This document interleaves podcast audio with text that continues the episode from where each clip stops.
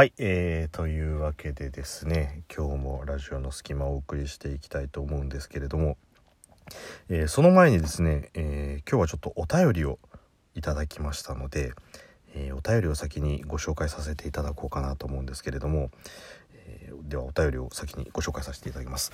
慶太郎さんはじめまして、え87の1聞かせていただきました。会社の人にバレちゃったかも。ドキドキですね。バレちゃった時の対処を考えているということで書き覚悟はもう決まっているようですがむしろ堂々としてしまうというのも手ではと思います。本格的にバレた時のラジオも楽しみにしていますというところでお便りを頂戴しましたが今回、えーお便りをいただいたのは、えーラジオトークで「しずらじ」という番組をやってらっしゃる日野しずくさんからいただきました。本当にありがとうございます。えーっとですねしずらじ聞かさせていただいているんですがまあ基本的におすすめの番組だったりとかアニメの番組とかをね、えーご案内している方なんですけれどもすごいこう落ち着いたしっとりとしたトーンで、ね、番組を進められているトーカーさんなんですけれどもどう考えても慶太郎と真逆だろうと思うんですけどね、えーそんなこうね真逆なコンセプトの番組の方も聞いていただいてるっていうのは非常にありがたいですね。はい。まあ、もしくは、あの、珍獣を見るような感じで、こう、聞きに来ていただいたのかもしれないんですけど、もう本当に、あの、日野しずくさんありがとうございますというところでね、えーそうなんです。えーちょこちょこお話をさせていただいてますが、まあね、基本、慶太郎は、あの、日常生活においてラジオトークをやっているということを伝えている人はいないので、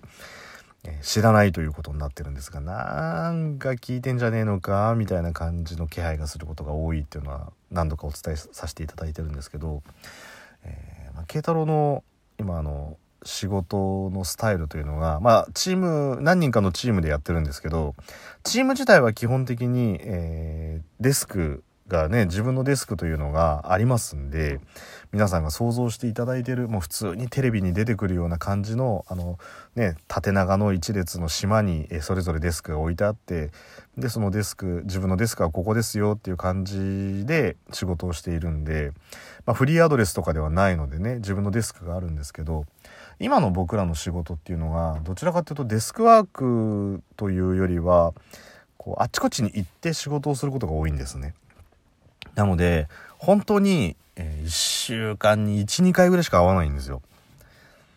例えばその前の週にみんなチリチリになって仕事をしてたのが月曜日におのおの自分のデスクでそれを作業をまとめてみたいな感じで。でまた火曜日からバラバラになるとか。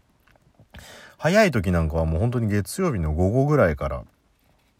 ですね。だ月曜日までは一つの場所に集まってるけど火曜日ないしは忙しい時は月曜日の午後はもう本当にあれですよ。願い叶え終わったドラゴンボールみたいな感じですもうバシューンってそれぞれ 全然違う方に飛んでいくっていうね。そんなにいいもんじゃないですけどね僕ら。なので例えば A さん B さんは社内の別のところ。でえ C さんに関しては出張で地方に行ってる。で D さんだけデスクワークみたいな。本当そういうのがザラにあるんで。だからその日々ねラジオトークを聞いてるかどうかの確認とか気配っていうのはあまり物理的に感じることもできないのであいつはどこまで知ってんだっていうのは本当月にあ月になるじゃないや、えー週に1回ぐらいしかあの分かんないんですけどただ逆を言えばねその週に12回しか会わないような状況でそんな聞いてんじゃねえかみたいな片鱗が見えるっていうことはまあいよいよね聞いてんじゃないのかななんてちょっと思ってしまう部分もあるんですが ね。でまあねお便りにもありましたけどバレちゃった時の対処法も考えているっていうようなくだりがあるんですけどまあ対処法というよりはまあ本当に正式に、会社の人が聞いてるよって言った時は一応こういう風にしようかなみたいな方向性は慶太郎の中ではまあこれは番組を始めた当初からちょっと思ってることが実はありまして。なのでまあねその時はあの基本的には今あの会社の人にはバレてませんよなんてことも番組でも触れてますんでバレちゃった時は「バレちゃいました!」っていう回をね あのちょっと用いて皆さんにご報告しようかなっていうとことまあその時の対処というか、えーそれもちょっとご案内させていただこうかななんて思いますんで、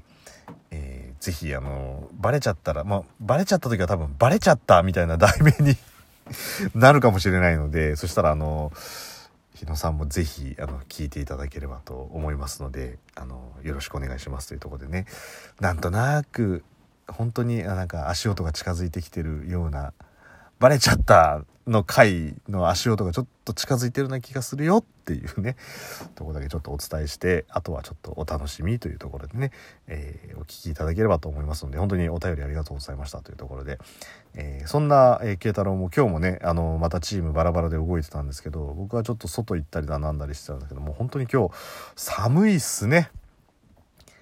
もううわ寒っと思ってちょっと外出る時なんかあの上着脱いでワイシャツ1枚で出ちゃったらもうあすげえ後悔とか思ったんですけど、まあ、そんな寒い時っていうのはあったかいもん食べたりとかねあったかいとこ行ってぬくぬくしたりとかしたいところですがまあ慶太郎のラジオの隙間そうはいきませんというね。寒い時こそ寒い思いしましょうというところで、えー、ちょっと趣向を凝らしてお話をしようかなと思うんですがここから先はちょっとネタ抜きでご案内させていただきます、えー、一人暮らし現在されてる方もしくは今夜で一人暮らしででこの放送を聞いていただいているというありがたい方には、えー、あまりこの先を聞くことはお勧めしませんはい なので、えー日中に聞いていただくか、えー、今回の回はここまでというところで収めていただいた方がいいと。今回は本当にネタ抜きなので、なんちゃってっていうことではないので、一応本当に言っときます。なので、ここから先は、えー、その覚悟ある人だけお聞きください。という。なので、覚悟がない人は一回ここで締めさせていただきたいと思いますので、えー、今回ちょっとお便りをご紹介させていただくコーナーというところでね、えー、慶太郎でございました。というところで、皆さんは、ああ、そんなについてきちゃいます？大丈夫ですか？じゃあ行きますよ。寒い時には寒い話しますからね。はい。えー、以前ですね、今の家ではないんですけれど、僕、アパートに住んでた時期があって、で、そのアパートっていうのも、大通りからちょっと中に入ったところで、近くにちょっと雑木林みたいなとこがある、で、あんまりちょっといいとこじゃなかったんですけど、その2階に住んでたんですよ。で、えー、そのアパート自体もちょっと奥まったところにあるので、まあ、そのアパートに来るのも基本的にアパートが用がある人。かつ、えー、慶太郎の部屋、2階の角部屋突き当たりだったんで、僕の家の前に来る人なんて本当に僕か、もしくは、あの、宅急便の人かぐらいしか来ないようなとこだったんですね。で、そんなとこに住んでたんですけど、まあ、ある日こんな感じで寒い、えー、時期ですね。あの布団にくるまって寝てたんですけど夜中の3時過ぎぐらいにピンポーンって鳴った気がしたんですよ。ね？と思ったんですけど、まあ、よくよく考えたらパッて時計見たら3時ぐらいだったんでこんな時間に来るわけはねえよというところでもう一回こう床に着いたわけですよ。そしたらまたピンポーンってなったんですね。でえ？っと思ったんですけど当時の住んでたそのアパートというのはちょうど中間地点で、えー、弟があのバイトをして帰る時に僕の家の近くを通ってたんですねで、家に帰ってた。で、本当に残業する時は2時3時っていう時もあったんで、もしかしたら連絡はしなかったものの、緊急で何かあったのかなと思って、どうしたんだろうと思って、え玄関まで行って、まあ、部屋真っ暗のまんま、こうやってで玄関のとこパッて覗いたんですよ、覗き穴。ら誰もいないんですよ。で、え？って思って。で、僕のアパートの作りっていうのは、まあ古い感じのところなんで、えー、台所がその廊下のに面して外側の廊通路に面してあってであの普通に窓があるっていうまあ想像しやすいあのスタンダードなアパートなんですけどでその台所側から廊下の方をパッて見てみたら何て言うんでしょう感覚の話になっちゃうんですけど明らかに窓の下しゃがんで誰かいる気配だけ感じるんですよ。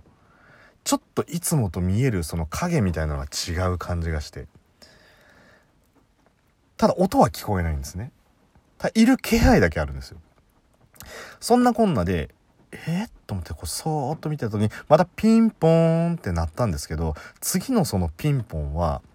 あの例えば今の時期ウィンドブレーカーとか着てジョギングしてる人とかだとあのシュッシュッシュッってこう絹ずれの音があるじゃないですか。それが一瞬シュッっていう音が聞こえたんですよ。確実にだから誰か押してるんですよ。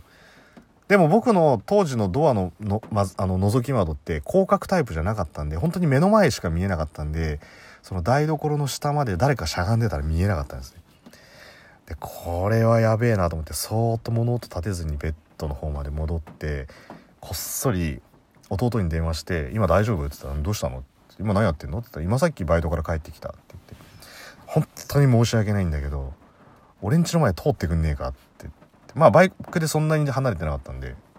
で「えなんで?」なんて言ってるうちにピンポーンってやっぱり鳴ってで弟もそれをまあ電話越しに聞いて「いやマジやべえなそれ」って「ちょっと今今から行くわ」って言ってで来てくれたんですよ。でバーって前通ったらすぐ電話がかかってきてでその間こう電話とかの音を聞かれたくなかったんでずっとベッドルームの方にいたんですね。で「どう?」って言ったら「いやパッと見いないわ」って言って「でも一応もう一回通るよ」っつってもう一回目の前通ってくれてでなおかつライトで辺りもバイクのライトでバーってやったら誰もいなかったらしいんですね。で少なくともその道路から見えるその2階の通路のとこには誰も立ってないんであの誰も立ってないから今少なくとも開けてどうこうなるっていうことはないから大丈夫だと思うよって言ってくれたんで「了解了解」っつってでもう一回こう台所のとこを覗いたらやっぱりさっきと影の見え方が違うんで今度は人がいないのが分かるんですよ。で、えー、まあ弟も何かあったらあれだからちょっと言って下でこうエンジンかけながらこう待っててくれてでガッチャって開けたらいなかったんですよ誰も。でああよかったっていうか何なんだろうと思ったんですけどあの突き当たりの部屋なのにもかかわらずその台所の下先ほど誰かいたかもしれなかったところに僕は吸わないタバコの灰が落ちてたんです。よだからそこに誰かいたのは確実なんですけど誰だか分かんないんです。よちなみに未だに分かんないっていうところで思い出しても怖いなっていうちょっとさらに冷える話でしたっていうことでした。